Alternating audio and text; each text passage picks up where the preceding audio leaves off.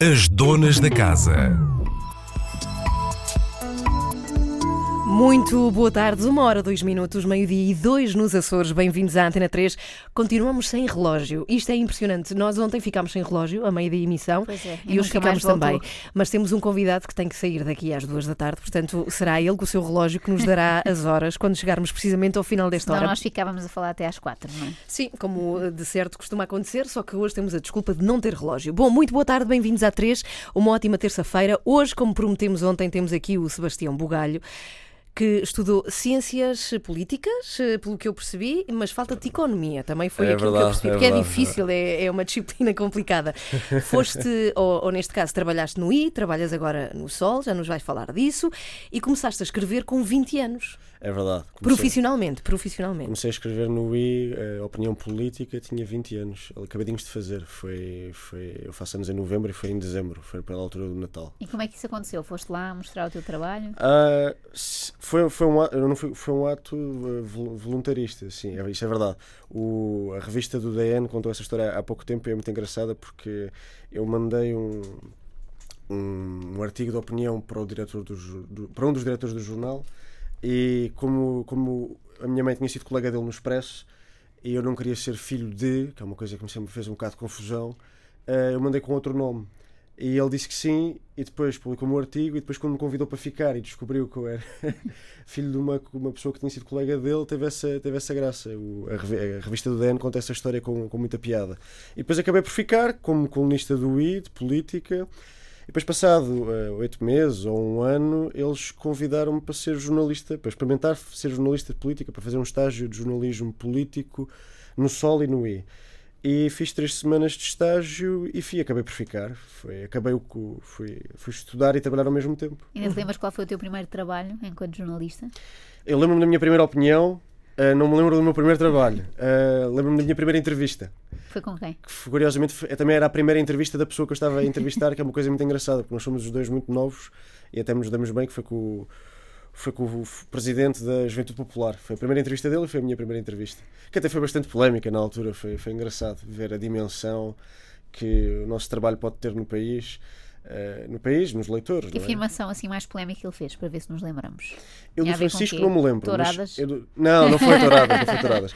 Mas, mas eh, falando em entrevistas polémicas, por exemplo, a entrevista mais polémica que eu fiz até é recente, que eu, que eu, que eu entrevistei, que foi do André Ventura, sobre, Ah, sim, sobre a comunidade cigana, que foi um bocado até assustador. Durante três semanas, uma coisa que tu escreves, abre o telejornal. Não se falava Fica- de outra coisa. Pois foi.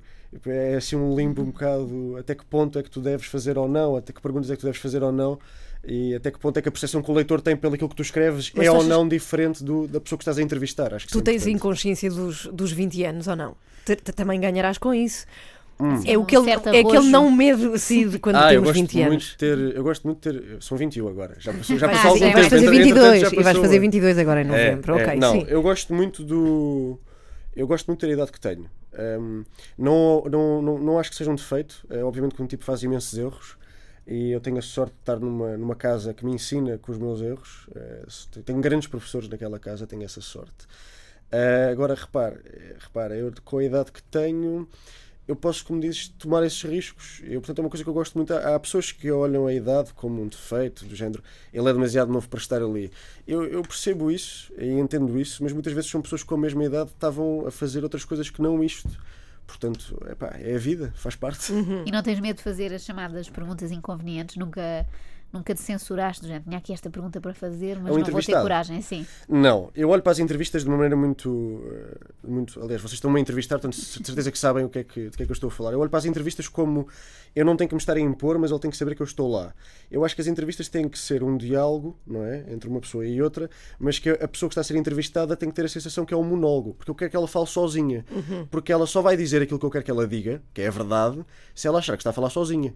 Mas há, há um certo tom provocador quando se fala de política e se entrevista um político, não achas? Senão o jornalista é acusado de pactuar com aquele determinado partido Ah, ou aquela sim. determinada uma pessoa. pessoa não pode ter medo uma pessoa não pode ter medo de fazer entrevistas não não eu isso concordo totalmente contigo que eu eu acho que tem que haver um arrojo e acho que uma pessoa não pode ter medo nenhum até porque a política tendo em conta que interfere com a vida diária dos portugueses se nós não vamos à procura de verdade nisso então é mau para o nosso leitor Agora, eu não tenho medo nenhum de fazer entrevistas, é uma coisa que me dá bastante gozo. Acho que temos que estar em pé de igualdade com o nosso entrevistado, seja ele Presidente da República, Presidente do Partido ou Presidente da Junta. E quando vês eh, entrevistas feitas por outros colegas teus, jornalistas, pões-te no papel deles e imaginar, ah, se estivesse lá eu, agora perguntava isto. Há muitas. Eu acho que isso acontece com todos os jornalistas porque é muito fácil um tipo ler uma entrevista e dizer ele esqueceu-se de fazer esta pergunta. Agora, quando estamos a fazer a entrevista é muito mais complicado, muito mais difícil, evidentemente. Mas houve aqui recentemente uma entrevista que deu muito que falar na RTP, que foi o Vítor Gonçalves a entrevistar o José Sócrates. Uh, calculo que tenhas visto a entrevista. Vi, vi, vi. Uh, perguntarias alguma coisa diferente? Agora assim, a frio, alguma pergunta que achas que ficou por fazer e que se estivesses no lugar dele É farias? assim, eu sobre essa entrevista acho que há um paradoxo muito engraçado, que é até que ponto é que nós vamos dar na estação pública do Estado palco a alguém que é acusado daqueles crimes enquanto foi Primeiro-Ministro de Portugal. Acho que esse é um paradoxo muito engraçado porque nós temos o serviço público de o ouvir para um melhor esclarecimento, especialmente de quem votou nele, mas também eh, vejo um bocado, porque a maneira como ele faz, notou-se com as perguntas que o Vítor Gonçalves lhe fazia, que as respostas que ele dava muitas vezes não eram no sentido em que não iam encontrar perguntas. Sim, esquivava-se um bocadinho das Portanto, perguntas. eh, se, se eu convido alguém para fazer uma entrevista na estação pública é porque eu sei, eu quero prestar um serviço público de mostrar a verdade a quem a paga, que são os contribuintes. Se eu estou a patrocinar Spin, é um paradoxo tramado. Acho que o Vítor Gonçalves fez uma entrevista extraordinária, provavelmente das mais difíceis da carreira dele, eh, mas não, não me surpreendeu porque já vi mais entrevistas dele, portanto, não me surpreendeu que o trabalho dele fosse bom. Eh, eu não teria feito. Se, me- se a tua pergunta é, terias feito aquela pergunta que o engenheiro Sócrates não gostou? A pergunta final de Claro como é que, Hum, como é que, como é que ele vivia agora? Claro sim. que teria feito essa pergunta, mas quando eu falo em dar palco a uma pessoa destas, dá para ver depois nós publicamos. Mas terias feito ou não essa pergunta? Ah, claro que teria feito essa pergunta, Uhum. evidentemente. Acho que, acho que é serviço público aquela pergunta. Isso é inquestionável. Se ele não gostou, eh, pá, o jornalismo é feito para, que, para, quem, para o entrevistado não gostar, muitas vezes. Portanto, nós não estamos aqui para agradar a quem, a quem entrevistamos. Então, e a capa Menos do. as senhoras que me estão a entrevistar agora. Podem- As senhoras, gosto. embora, já Mas a, a- a revista Sábado, hoje também, tem uma capa muito polémica e que deseja à ex-ministra boas férias. Ah. férias. O que é que tu achas disso? Uh, eu. O que é que eu acho disso? Não se pode acusar aquela capa de ser ativismo político. Isso seria injusto, especialmente porque aquilo que foi verdadeiramente injusto foi o que a ministra disse aos portugueses. Uh, eu acho que a gravidade e a falta de sensibilidade deste governo em relação às vítimas e em relação aos cidadãos no geral merece uma pressão da imprensa. Merece uma pressão da imprensa que aquela capa justifica. Mas muitas vezes discute-se que o jornalismo deve ser uma coisa assim mais imparcial e que temos lá os tais lugares da, da Nós não crónica, da coluna, nós não etc. podemos ser imparciais sobre vidas humanas. E o desleixo com vidas humanas não se perdoa. Sim, mas é Aquilo não é raro, uma questão de é imparcialidade. raro vermos uma capa ou uma primeira página que seja uma opinião, acho eu. E por isso é que esta chamou Mas a atenção. quem falou, esta... quem falou, é um na- julgamento quem, quem falou em ir tirar férias na ressaca de uma tragédia não foi a sábado, foi a ministra. Sim, mas podemos Aquela capa, isso para é, tudo. aquela capa é mais da responsabilidade da ministra do que quem a fez. Sim, mas imagina, podemos aplicar isso ao futebol, à política, a tudo, e todos os jornais passam a ter opiniões todos os dias. Imagina, hoje, em vez de ser eh, uma capa qualquer sobre o guarda-redes do Benfica, era assim, mereceu, que era a opinião do jornalista. Mereceu. Rui Vitória mereceu. Será que Assim, caminhamos para um jornalismo eu- assim, eu muito entendo- opinativo nas entendo, capas? Eu, eu entendo essa pergunta. Não acho que o maior problema do jornalismo opinativo seja uma capa. Acho que há notícias muito mais enviesadas do que essa capa. Acho que essa capa, aliás, não está enviesada, como já disse. Agora, o que eu lhe posso dizer é que eu percebo que essa pergunta seja feita do ponto de vista do jornalismo do serviço público. Quando falo, eu tenho colegas que respeito muito, são jornalistas extraordinários, por exemplo, da agência Lusa, aqui da Antena 1, da RTP, no caso do Vítor Gonçalves, que já referimos. Estes jornalistas, eh, que são jornalistas que fazem serviço público, aliás, como deve até o jornalismo privado é serviço público, mas o jornalismo público, eh, eu percebo que essa pergunta venha daí. Agora, é preciso perceber que nós, quando temos um poder político cuja principal estratégia de comunicação é o spin, e eu não estou só a falar do Olha, tu queres explicar o que é que é o spin a quem nos está a ouvir e po- possa não perceber o que é que é Sim, isso? não, o, spin, no fundo, é, é encarar como principal estratégia a comunicação, em vez da própria da política. Hum. Ok. Uhum. Ou seja, a aparência e não o conteúdo. Eh, isso é o spin. Agora, eh, nós, quando fazemos jornalismo, temos que perceber que a maneira mais fácil de sermos manipulados para encarar essa estratégia, para integrar essa estratégia no nosso trabalho, é fazer um jornalismo robótico. Que é transcrever aquilo que as outras pessoas dizem só. A contextualização tem que ser feita para fugir a, a sermos utilizados desse modo. É isso que eu acho sobre, sobre o jornalismo que estavas a perguntar, que é o jornalismo de opinião. Eu não acho que seja de opinião, eu acho que é contexto. Quem falou nas férias foi ela. E concordas que nós temos neste momento jornais de esquerda e de direita ou achas que isso é uma ideia, uma ideia Jornais falsa? de direita? Hum. Uh, eu acho que há jornais com mais opinião à direita. Acho que o Observador, por exemplo, uh, assumiu isso desde o princípio. O, o fundador do Observador, que agora está no público, o David Inês, sempre disse que a coluna iria ser liberal, portanto, uh, de direita, mais de direita, se quisermos, nos costumes ou na economia, consoante o colunista. Acho que o jornalismo que o Observador faz não é de direita. Acho que os jornalistas do Observador são dos melhores jornalistas que nós temos na praça e de uma imparcialidade exímia. Estou a falar dos jornalistas. Uhum. Uh, e acho que a opinião do observador tem valor, como qualquer boa opinião em qualquer jornal. Bem, o Uh, Ruizinho portanto- falava disso na entrevista, tu ouviste, falava sim. que. Também ouvi essa entrevista Ouviste que os jornalistas Eu, ao contrário do que o Rui Zinc diz, não acho que os jornalistas sejam todos de direita, acho que isso é um absurdo. Ele não disse isso, ele disse os que conseguiam trabalhar Sim, mas eu e receber, mas eu por isso muitos- eu eram de muitos direita. jornalistas que têm emprego e a maioria, como o Fernando Alvim também lhe respondeu, a maioria dos jornalistas é de esquerda. Uh, portanto, eu conheço muito bem o Ruizinho, que é meu amigo, portanto estou à vontade para falar, como ele teve muita vontade a falar das pessoas que conhece nessa entrevista. Agora, falando. Falou uh, até do Carlos Vaz Marques. Vamos Falou. ter aqui em breve e Vamos vamos, ter falar na disso semana que também. vem. Falou, falou, falou. Eu conheço bem a história. Agora, falando sobre se há jornais à direita ou só há jornais à esquerda, eu acho que o jornalismo noticioso em Portugal não há, não há nem à direita nem à esquerda. Os jornais não assumem o seu lado, eu acho que deviam assumir.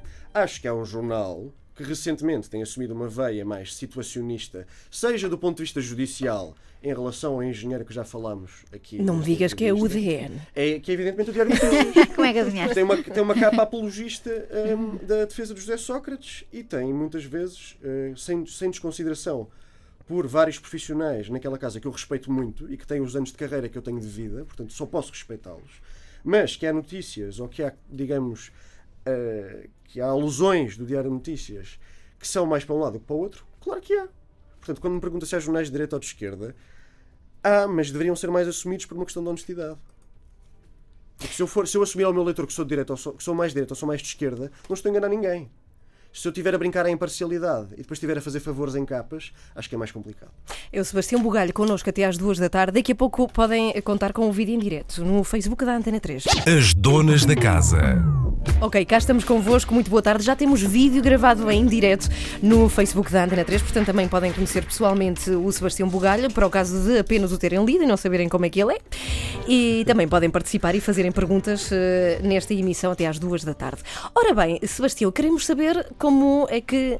Tudo aconteceu, tu és filho de pai jornalista, já que o disseste, e também fizeste a referência de que quiseste fugir a esta questão de seres filho de, mas viveste a realidade de ser filho de pessoas que com certeza não tinham horas para nada. Hum, Sim, não, eles sempre, eh, os meus pais sempre fizeram um grande esforço. eh, E é a realidade que a conciliação familiar e profissional na área jornalística é complicada. Eu não fujo de ser filho de. Eu tenho muito orgulho no que os meus pais fizeram no mundo do jornalismo. São a minha grande referência e são o meu maior fardo. Como eles eram muito bons, se eu não for assim tão bom, é mau. É chato para eles e para mim.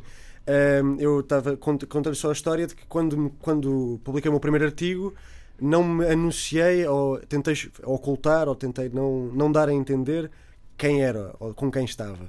E fiz isso para me proteger e, sobretudo, para os proteger a eles.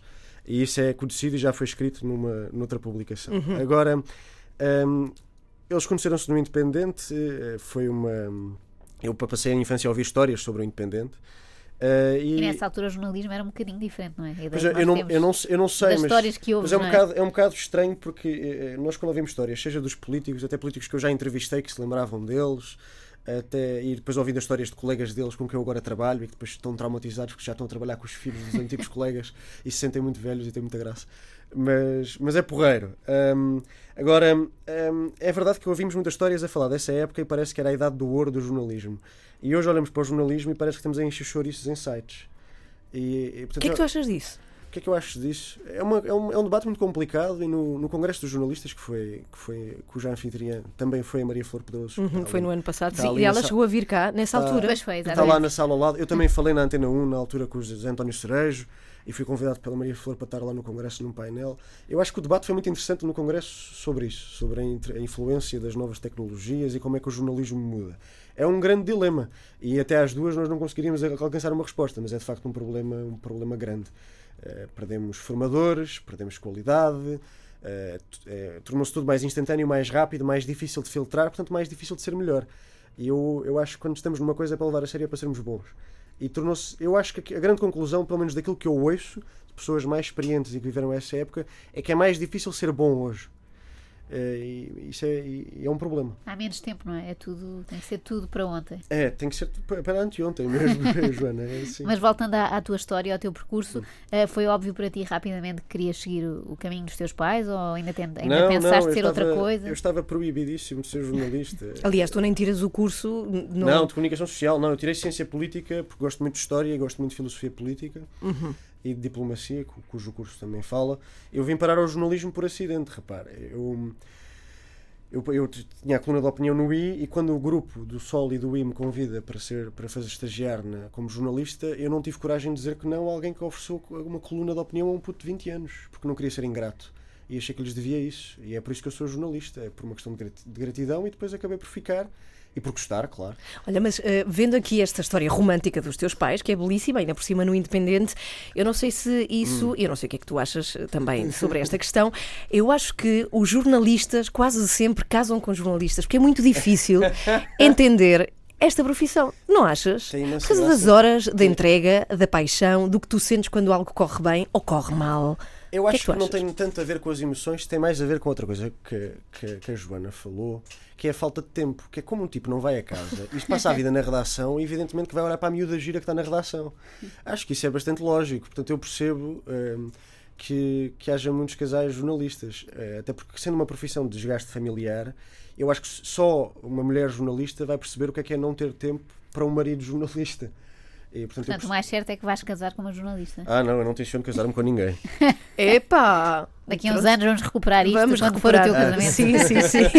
Vamos lá mostrar. Bom, mas olhando para o, para o teu Facebook, eu achei muita graça e andei para trás. Ah. E tu passaste muito rapidamente de, de fotos de, de teenager para o profissional Sebastião Bugalho. A verdade é que há aqui um salto muito rápido. Apenas tens 22 anos, vais 21. fazê-los aqui. 21, mas vais fazê-los aqui agora em novembro, É que é já ao virar da esquina. Sabes quando eu faço anos? Foste mesmo investigar-me. Ela é perigosa. 11!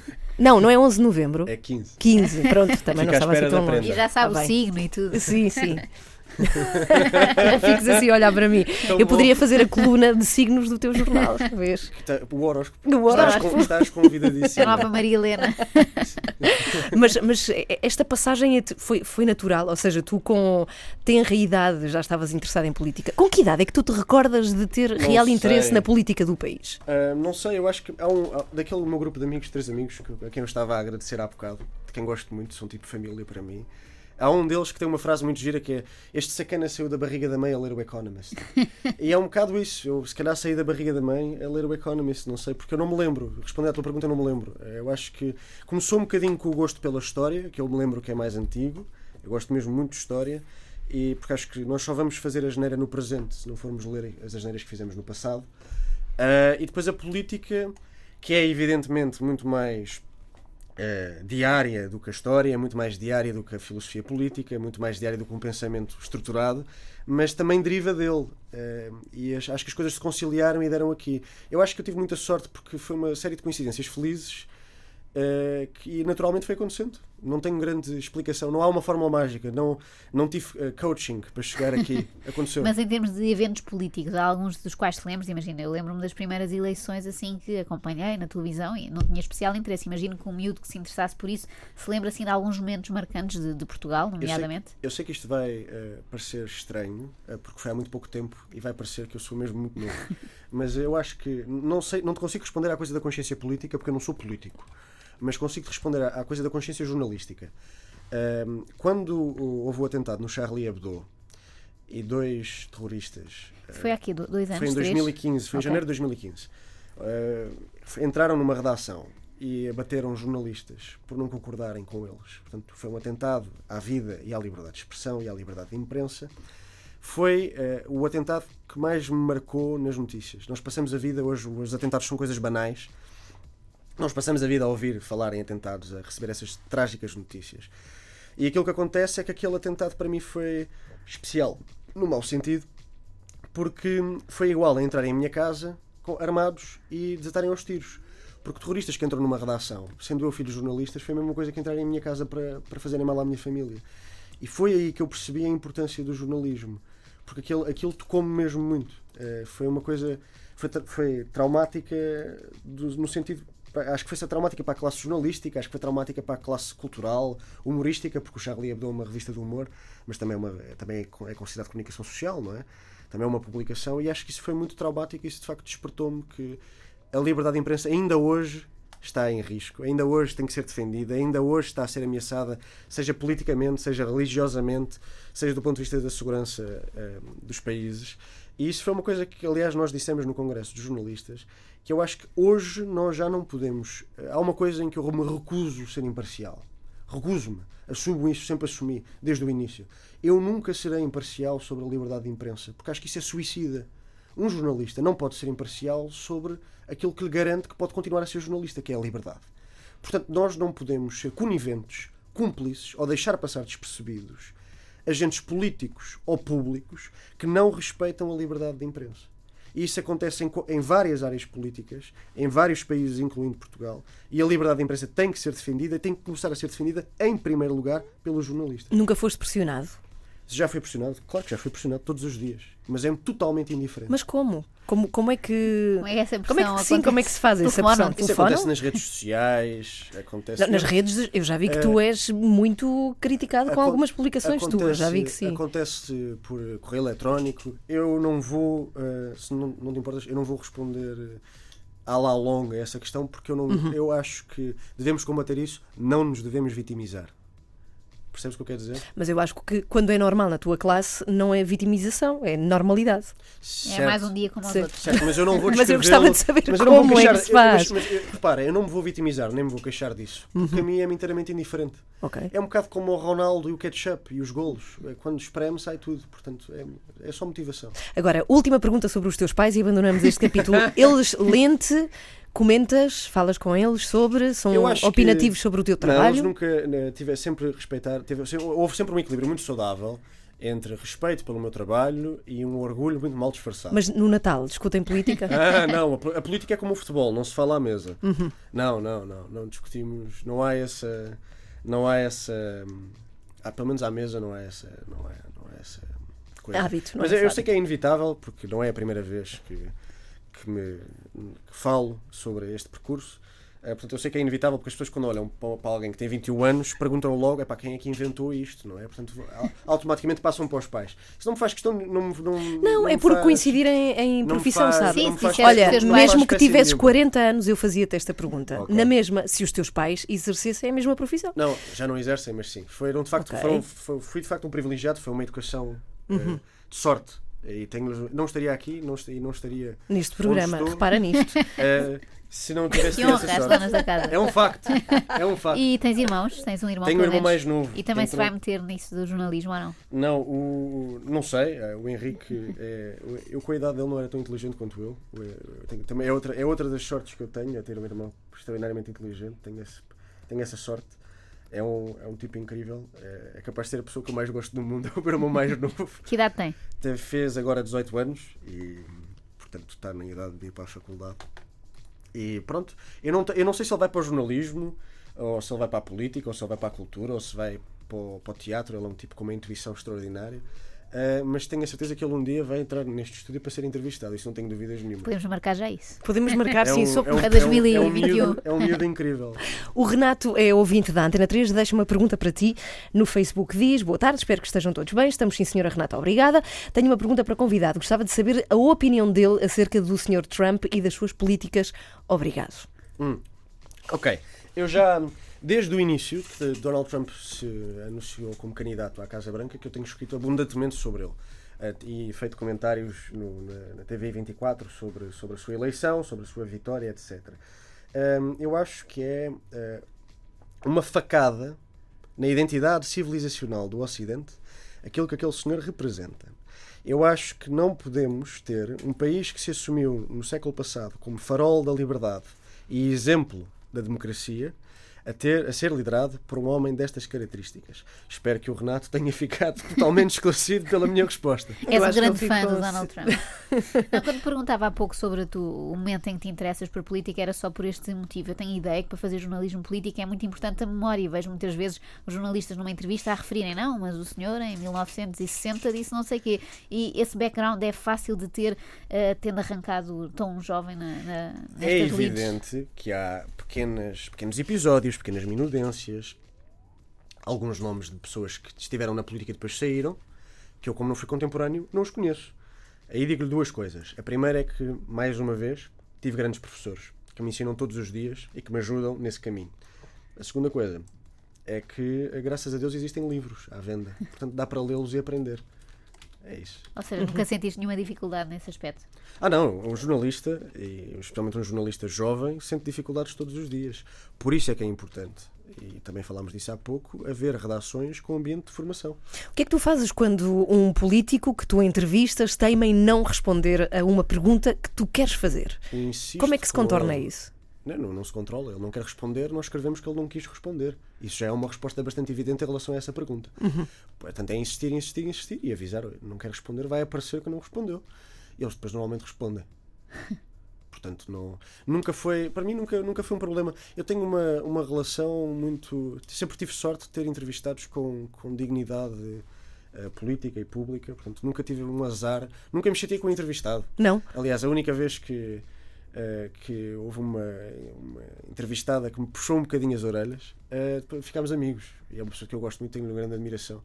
Eh, teve muita graça. É uma, e fez- fez com imensa classe. com Mas tu, imensa- tu tens assim um ar eh, cool e blasé perante, perante as coisas, não é? Eu reparo nisso porque o- eu- vocês não estão a ver, Hum. mas tu és dos convidados que mais para trás se senta na relaxado, cadeira, está está relaxado. Ah, Estás um com ar- um modo um relaxado cool e connosco, o blasé. teu Isso ar é um bom cool. elogio para me dares em público. Não, é, Não, estou bastante relaxado. Sim, tens ar Não, disso. Estou que- bastante tranquilo. Sim. É o, é o pão nosso de cada dia. Agora, tu, tu fazes uma afirmação num programa de Fernando Alvim, no ano passado que eu vi, e tu dizes que o, jornalista ou o jornalismo é a missão da verdade. É. Que, que queres tu dizer com, com essa afirmação ou frase? Eu acho que nós temos que perceber que o jornalismo, e eu encaro como uma honra por causa disso, é um pilar da democracia porque visa servir a verdade. Nós temos um compromisso com o leitor e com o cidadão de transmitir a mensagem, de transmitir a realidade da maneira mais verdadeira possível. É esse um compromisso. Aliás, isso está, nós quando assinamos a, carteira profissional, isso está dado a entender no código que, com que nos comprometemos. E eu acho que cada vez mais, e também já discutimos isso, aliás, discuti isso com a Flor, cada vez mais numa era de populismos, nós só vamos combater o populismo vencendo na imprensa o sensacionalismo. E é um debate diário todos os dias, é um combate diário todos os dias. É extraordinariamente difícil, porque há uma pressão de sobrevivência no jornalismo que nos impinge a vender mais. A publicidade, os tais sites, e portanto tem que haver um compromisso, tem que haver um equilíbrio, mas é a missão da verdade, claro que é. É, não- nós temos que perceber que as entrevistas são concursos. Quando entrevistas um político, aquilo é um concurso para ver quem mente melhor. Ou melhor, quem escapa melhor às verdades difíceis. Eh, e nós não temos que levar isso a mal, porque o entrevistado não me está a mentir a mim. Está a mentir a quem vota nele. Portanto, é um problema dele. Eu, como não vou votar nele, não é um problema meu. Portanto. eh, Mas em alguém tens que votar, ou seja, não, não, não, não, não. Negativo. Eh, Negativo? Eu disse isso. Se, acho, Vota- até, votas em branco, até não? disse, até disse isso na entrevista do Fernando Alvim. Eu tenho, essa, tenho essa, esse compromisso público. Não, eu não, não voto em, em ninguém precisamente para, para haver essa limpeza de pratos. Tenho, eh, voto, portanto, sim, como disse nessa entrevista que citaste, voto em branco. Mas, mas repara, as entrevistas aos políticos, aquilo. Se eles dissessem toda a verdade às minhas perguntas, se eles dissessem a verdade e tudo aquilo que eles pensam, eles eram trucidados na praça pública. Isto é factual. Portanto, eh, eu não levo a mal que eles o façam, mas farei tudo para que eles não tenham que o fazer. Ou para que as minhas perguntas os levem a estar mais longe desse concurso para ver quem mente melhor, que é aquilo que é uma mas como, como, política. como, é que, como é que se faz isso? Com perguntas eh, que, que- sejam baseadas em investigação, Uhum. em seriedade e em perspicácia. Tu também dizes nessa, nessa entrevista que os políticos têm uma percepção limitada da, da realidade. O que é que isso quer dizer? É muito giro, eu não me lembrava de ter dito isso. Essa entrevista já deve ter quase um ano. Um ano. Essa entrevista tem quase um ano. É muito giro dizermos isso porque eu, eu entrevistei o Pedro Santana Lopes, que é candidato à liderança do PPD-PSD. Eh, entrevistei-o esta semana. Tivemos a conversar no último evento público dele como provedor da Santa Casa da Misericórdia. Foi um evento muito bonito. Foi uma inauguração de uma, de uma instalação para tetraplégicos da Santa Casa da Misericórdia. E ele dizia-me isso, eh, falando da Santa Casa, não tinha nada a ver com os incêndios, mas falando da Santa Casa, o, o, provedor, o eh, provedor emérito, não é? Uhum. Já emérito, dizia isso, que era muitas vezes os políticos, como a política é muito absorvente, a frase é dele, perdem a noção da realidade, desfocam da realidade. E ele contava isto porque ele dizia-me que a Santa Casa e estar próximo das necessidades das pessoas uh, fez com que ele foi uma lição para que ele estivesse mais focado na realidade, ajudou a perceber isso enquanto político. Portanto, a partir do momento em que temos alguém com, as, com a experiência como ele a dizer uma coisa destas, eu de facto é verdade. Muitas vezes a política é tão absorvente que um tipo tem que dar dois passos atrás para perceber o que é que está a passar. Sim, é tal coisa de não saberem quanto custa um café, por exemplo, uma bica. Ah, Há não, muitas pessoas que não sabem quanto é que custa um pão. Mas eu, eu acho que não, eh, a nossa classe política não é aristocrática. Uhum. Nós temos uma. Não é, não é, não é, não é. Eh, eu acho que não, não podemos confundir elites intelectuais e políticas com aristocracia de meio. Eh, é preciso ver. Eh, eu, eu, eu, eu conheço vários deputados, muitos deputados, não é? É o meu trabalho, é normal, tenho que os conhecer. E são pessoas normais, são pessoas, temos mães solteiras, temos temos pessoas que passaram dificuldades durante a crise, temos pessoas que aprovaram orçamentos de Estado. Nós tivemos cá um deputado. Que baixavam, nós tivemos, nós tivemos que baixavam a pensão aos avós de, deles, não é? Portanto, isto são pessoas normais. Eu acho que não há uma robotização da classe política uh, generalizada, se quiseres pôr as coisas assim. Portanto, é evidentemente que. Uh, que, que, os políticos sabem quanto é que custa um café. Uh, não há um desfoque da realidade nesse sentido de dinheiro, não é? Eles sabem que os sacrifícios custam. Pode haver um desfoque da realidade em relação a um problema concreto de uma política pública. Pode haver um desfoque de uma realidade em relação a uma tragédia como nunca tinha acontecido, uhum. nós não sabemos como é que devemos lidar com ela. Mas eu acho que temos que compreender isso, porque senão também não vamos conseguir retratá-la da melhor maneira. É? Uh, falando um bocadinho disso, António Costa foi muito criticado pelaquela primeira intervenção que fez, ainda na noite a primeira, a segunda, a Sim, terceira. mas é mais marcante talvez a primeira, hum. assim, da parecia um bocadinho desnorteado e uhum. quase, quase com um sorriso, uma coisa estranha, não é? Foi, foi. Uh, Falar de mortes com um sorriso na cara. Assim, um uma coisa um bocado, um bocado estranha. Acho que isso tem a ver com esse, com esse desligar um bocadinho entre os políticos e, e neste caso, as, as populações que estavam em terras hum. no, no, no, centro e no norte do, do país, um bocadinho afastadas aqui da capital e da cidade onde tudo acontece. Há muitos jornalistas a dizer isso e com alguma razão, que é, estamos a ser primeiro-ministros. O João Miguel Tavares escrevia isso hoje só para Lisboa. E o Carlos Rodrigues Lima também escreveu uma coisa muito interessante na sábado, eh, há uns dias, que foi se o incêndio tivesse sido às portas de Lisboa, já não havia governo. O Bloco de Esquerda só criticará o governo quando o incêndio for em Lisboa, era qualquer coisa assim. Este, este, estes analistas, estes jornalistas, têm muita razão naquilo que dizem. Eu acho que aí temos que analisar duas coisas, que é a personalidade do político, que é o António Costa, e a conjuntura que ele está a viver, e que o país está a viver, que é de uma tragédia eh, sem precedente. Falando da personalidade em primeiro lugar, ele é um político prático. Aliás, esta solução de governo, conhecida como geringonça, não existiria se ele não fosse um político prático. Portanto, o pragmatismo político dele na gestão diária da sua política acabou por prejudicá-lo porque fê-lo gerir uma tragédia com o mesmo à vontade e a mesma o mesmo, o é? mesmo, pragmatismo com que tem que gerir uma solução de governo naturalmente difícil e complexa, com os seus méritos e deméritos. Uh, falando da conjuntura, e aqui uh, tem que ser um bocadinho menos solidário com o Primeiro-Ministro. Nós não podemos, do ponto de vista de democracia, Estado de Direito, Europa e Ocidente, ter um povo a quem é dito tem que se habituar a uma noite onde morreram dezenas de pessoas. A morte não pode ser um hábito, porque o Estado, aliás, o Estado existe em primeira mão. Podemos concordar-se com mais dinheiro na saúde ou na educação, podemos concordar-se mais à direita, mais à esquerda, podemos concordar em tudo. Se queremos um rei, um presidente, um senado, um congresso, uma assembleia. Eu posso ter esta discussão do ponto de vista da filosofia política, eu posso ter esta discussão toda. E acho que ela deve ser feita. Agora, eu não posso discutir ou pôr em causa o papel do Estado na defesa da vida humana. E quando temos um chefe de governo que nos diz que temos que nos habituar a noites em que se perderam vidas humanas, isso é desconsideração pela vida, pelo Estado e pela sua própria função. Portanto, aí temos que dizê-lo com frontalidade. Uh, não há, isto não é perfeitamente político. Pá. Isto é uma questão de decência, isto é uma questão de moral. São vidas humanas. Pá, eu estive em Pedrógão, eu vi, uh, não, aquilo é, é inenarrável. O que é, é que foste lá fazer? É um, eu estive em reportagem. Uhum. É um cenário de guerra. Um, é, um, é um cenário de guerra, é um cenário de perda humana. Podes dizer-me assim, agora vão falar-me das alterações climáticas, dos ajustes estruturais que não foram feitos nos anos anteriores. Vamos dizer que era tudo inevitável. Vamos, vamos assumir isso. Eu não acredito nisso, mas vamos assumir que o relatório da Comissão Independente está errado, que, é, que, que diz que as coisas deviam ter sido feitas de maneira diferente, nomeadamente na proteção civil, que foi eh, toda mudada por este governo. Mas vamos dizer que esse relatório está errado e que isto tudo era inevitável. Embora eu não acredite nisso, vamos supor. A maneira como o governo reagiu a isso, mesmo que tivesse sido uma inevitabilidade, é profundamente errada e profundamente imoral. E falando do Então, Primeiro-Ministro. o que devia o governo ter feito, segundo o teu ponto de vista? Antes ou depois? Para já devia ter reagido muito como Marcelo Rebelo, como Marcelo Rebelo de Sousa devia- reagiu, que é com a humanidade. Eu fui um, um- algo cético da política de afetos, porque acho que alguém cuja prioridade de mandato é a popularidade tem evidentemente interesses políticos, mas também temos que esperar isso dos políticos, que eles tenham interesses políticos, porque eles são políticos, faz parte.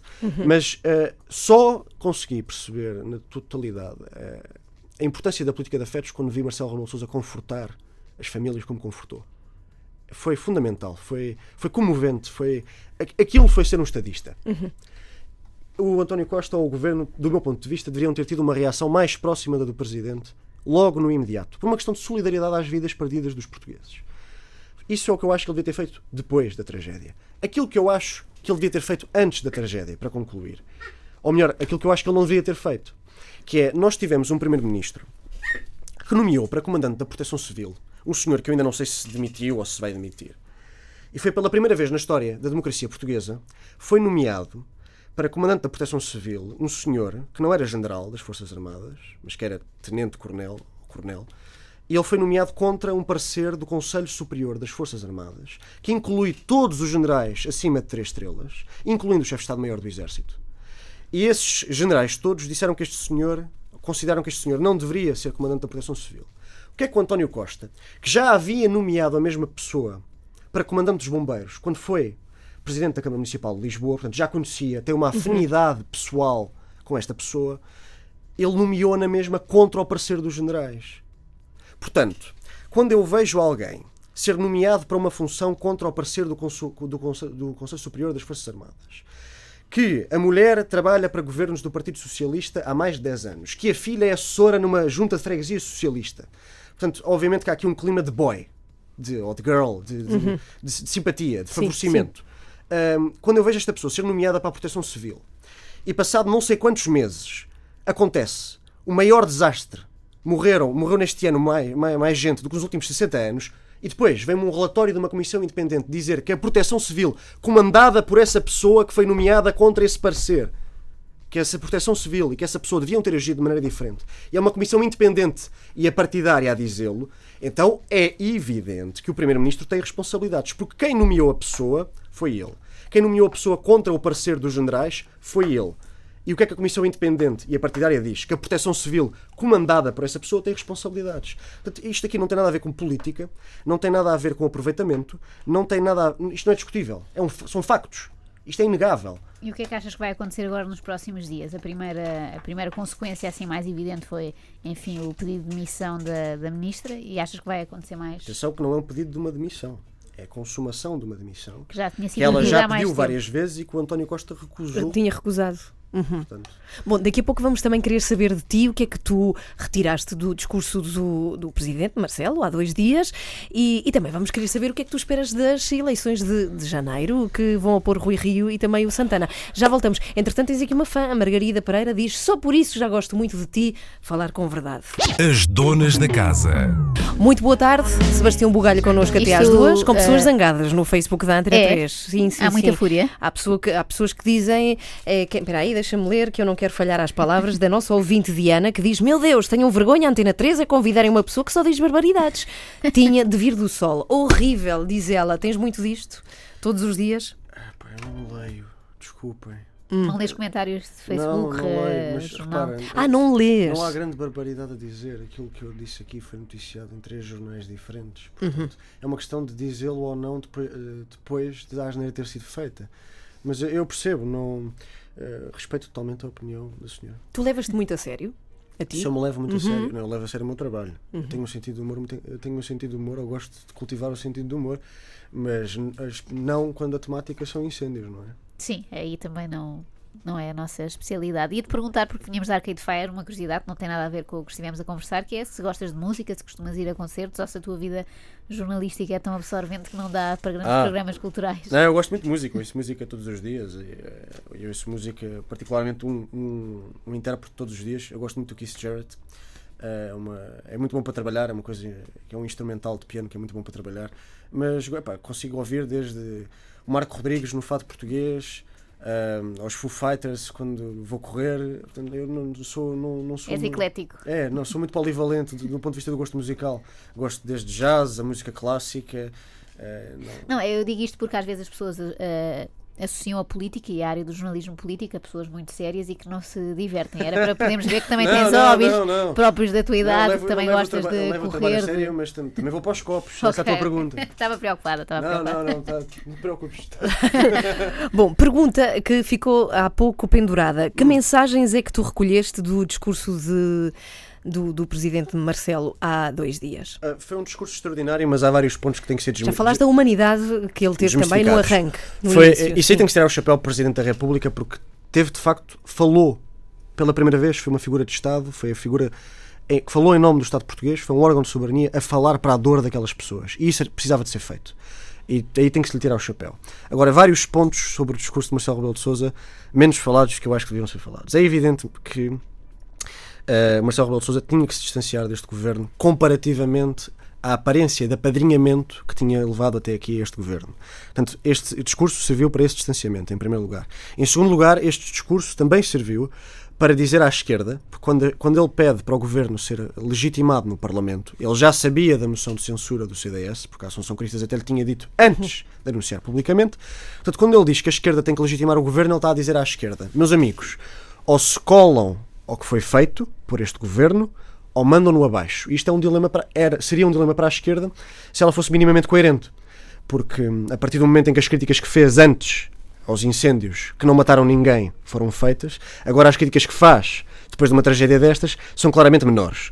Portanto, a esquerda já anunciou que não vai eh, mandar esse governo abaixo, portanto, já respondeu a essa pergunta de Marcelo Rebelo de Sousa. Aquilo que eu não percebo é, no- do discurso e da consequência do discurso são várias coisas. É evidentemente que a ministra se demite na manhã a seguir a este discurso, mas eu não acho que esse discurso era só uma carta de demissão indireta à ministra Urbano de Sousa. Também acho que Marcelo Rebelo de Sousa está bastante preocupado há bastante tempo com os- a Segurança Nacional e o caso de Tancos e do ministro Azaredo Lopes. Portanto, eu acho que ele não queria ou que ele não estaria que ele estaria mais tranquilo se a remodelação tivesse sido mais tensa. Ponto primeiro. Segunda coisa que eu não percebo, e aí não percebo de todo, um presidente que pede para o governo ser relegitimado na Assembleia da República. Significa que ele está a dizer, meus caros, e houve várias, vários analistas a dizer isto, que é, vocês já não têm a minha confiança, têm que ir buscar a minha confiança à Assembleia. Se isto de facto é assim, então porquê é que ele vai dar posse ao novo ministro e aos novos membros do governo no sábado de manhã, antes do Parlamento legitimar ou não o governo? Não percebo. Porque o que ele está a dizer é, meus amigos, vocês só continuam em funções se a Assembleia quiser. Sim. Mas eu vou dar a, a posse a um ministro desse governo antes da Assembleia decidir isso. Portanto, há aqui alguma incoerência na prática política que sucedeu ao discurso de Marcelo Rebelo de Sousa. E é uma coisa que eu, que, eu, que eu, sinceramente não percebi. Nada disto desvaloriza o enorme feito, a enorme humanidade e, sobretudo, a enorme necessidade do discurso do Presidente da República naquele dia. Sim, senhora. Estava a pensar aqui noutra. Esta é um bocadinho mais engraçada, felizmente, e não, não com esta carga do que aconteceu ultimamente, mas antes disto tivemos também, falámos muito de político, porque tivemos eleições autárquicas, também houve muita coisa a dar que falar e talvez o conselho mais falado tenha sido Oeiras, acho que sem dúvida. E queria perguntar-te como é que vês esse caso tão específico de Oeiras e do Isaltino e do amor que aquele povo tem ao Isaltino. Eu acho que nós temos, aliás, eu já o disse, já me perguntaram, já, aliás, já o disse, já me perguntaram. Eu acho que nós estava aqui excessivamente relaxado. Não, não, mas estás bem. Já estava quase disseste no ao Goxa, estúdio. não disseste a nós. Foi, não, mas, mas, mas repara, hum, eu acho que aí são duas coisas, já o disse, já o escrevi. Tem que se dizer que se nós achamos, eu acho que pessoas que cometeram crimes no exercício do cargo público não devem legalmente poder ser recandidatos a esse cargo público, nós, como cidadãos, temos que nos juntar e apresentar essa ideia, essa, temos que, Sim, porque esse ilegal conjunto de é. assinaturas à Assembleia para essa lei ser mudada, já que ninguém teve a iniciativa de a mudar, até agora. Esse é o ponto primeiro e é aquele que eu defendo. Um ponto mais generalizado, que eu acho que não devemos aplicar ao ERAS, mas devemos aplicar a todos os atos eleitorais, é nós não podemos ser democratas part-time. Sim, não podemos Se os decidir por oeirenses, aquelas se pessoas. os não é? oeirenses, que até são o conselho com a maior taxa de sucesso académico, a maior taxa de licenciados do país, escolhem aquele senhor, nós, se gostamos da democracia, temos que respeitar o princípio Mas democrático. achas que essa regra que estavas a falar devia ser eh, incluída Acho, na nossa acho. Eu acho que alguém que serviu, alguém que cometeu um crime no exercício do cargo público não deve voltar a ele. Era a mesma coisa que tu agora me perguntasses se eu votaria em José Sócrates para Primeiro-Ministro hoje, não é? Não ia perguntar porque já sei, adivinho, adivinho a tua Ainda- resposta já pronto, desde o início. Ainda, ainda bem que estava implícito. Bem, estava aqui a ver os comentários, que são bastantes, na página de, de Facebook da Antena 3. Temos aqui a Maria Helena que diz, à resposta daquilo que tu disseste há pouco, eh, Sebastião, à dimensão da tragédia, por muita organização que houvesse, era difícil tudo funcionar. Obrigada, diz apenas isto. Paulo Jorge tem um extenso comentário que eu gostava que tu lesses depois, mas ele diz, e começa assim: o vosso convidado está enganado, António Costa só é primeiro-ministro e tem este suporte parlamentar porque o PCP, pela voz do Jerónimo de Souza, disseram em público que o PS podia formar governo. Se quiseres depois ler eh, esta, este, este Hum. aquilo, comentário. que, aquilo que, repara, que o primeiro, em relação ao primeiro comentário, eh, ela tem to- toda a razão. Por isso é que eu disse há pouco que, mesmo que nós olhássemos para os incêndios como inevitáveis, nós não só não nos podemos abster de reformar para eles não voltarem a acontecer com esta dimensão, e isso o governo desde o início que diz que vai reformar, e ainda bem que diz. Mas isso não significa que o discurso e a reação do governo e das figuras que representam o Estado português a esta tragédia não devesse ter sido mais sensível, mais humana e mais digna. Uhum. Bom, estamos em cima da hora. Mais uma pergunta que ficou pendurada há pouco, que são as eleições que Hum. temos que enfrentar. o país eh, vai ver eh, no próximo mês de janeiro que põe frente a frente Rui Rio e Santana Lopes. E quem verdade. sabe mais alguém? Ou achas que não? Fica-se Não, por aí. acho, acho que acho, acho que fica. Isso é uma pergunta tramada.